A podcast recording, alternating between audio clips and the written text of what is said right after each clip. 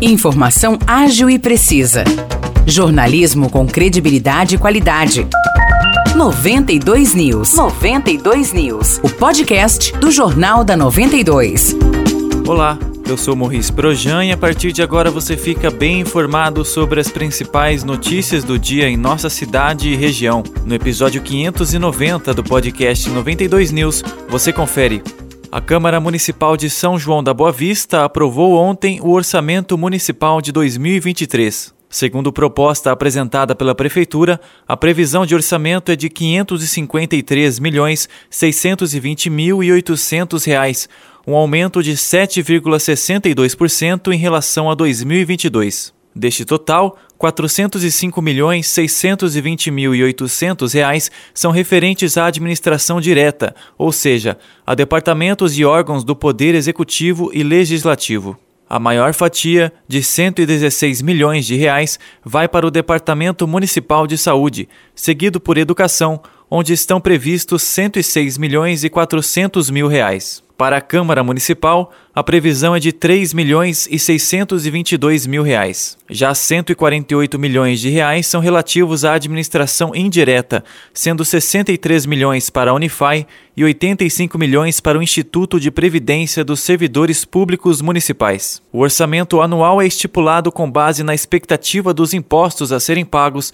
e também nos recursos que devem ser encaminhados pelo Estado e pela União.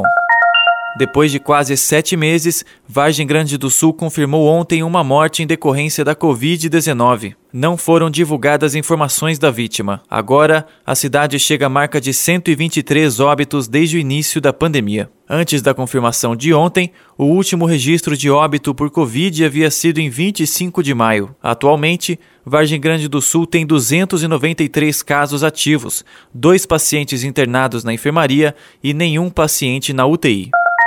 Câmeras de segurança flagraram uma mulher apedrejando a igreja matriz de Santana e uma loja de motos no centro de Vargem Grande do Sul na madrugada de ontem. A acusada foi detida e depois liberada. De acordo com a polícia militar, uma viatura fazia patrulhamento pela cidade quando os policiais foram acionados pelo proprietário da loja de motos. Ele informou que as câmeras de segurança do estabelecimento gravaram duas pessoas descendo a rua, quando uma delas arremessa uma pedra na vitrine da loja. Em seguida, o plantão da Polícia Judiciária recebeu denúncia de que os vidros da porta central da Igreja Matriz de Santana foram danificados. Câmeras de segurança também flagraram o momento em que uma mulher jogou várias pedras no templo. Os policiais analisaram as imagens e constataram que se tratava da mesma mulher que havia danificado a loja de motocicletas. Em patrulhamento no bairro Santana, a mulher foi identificada pela Polícia Militar. Ela foi encaminhada à delegacia da Polícia Civil de Vargem Grande do Sul.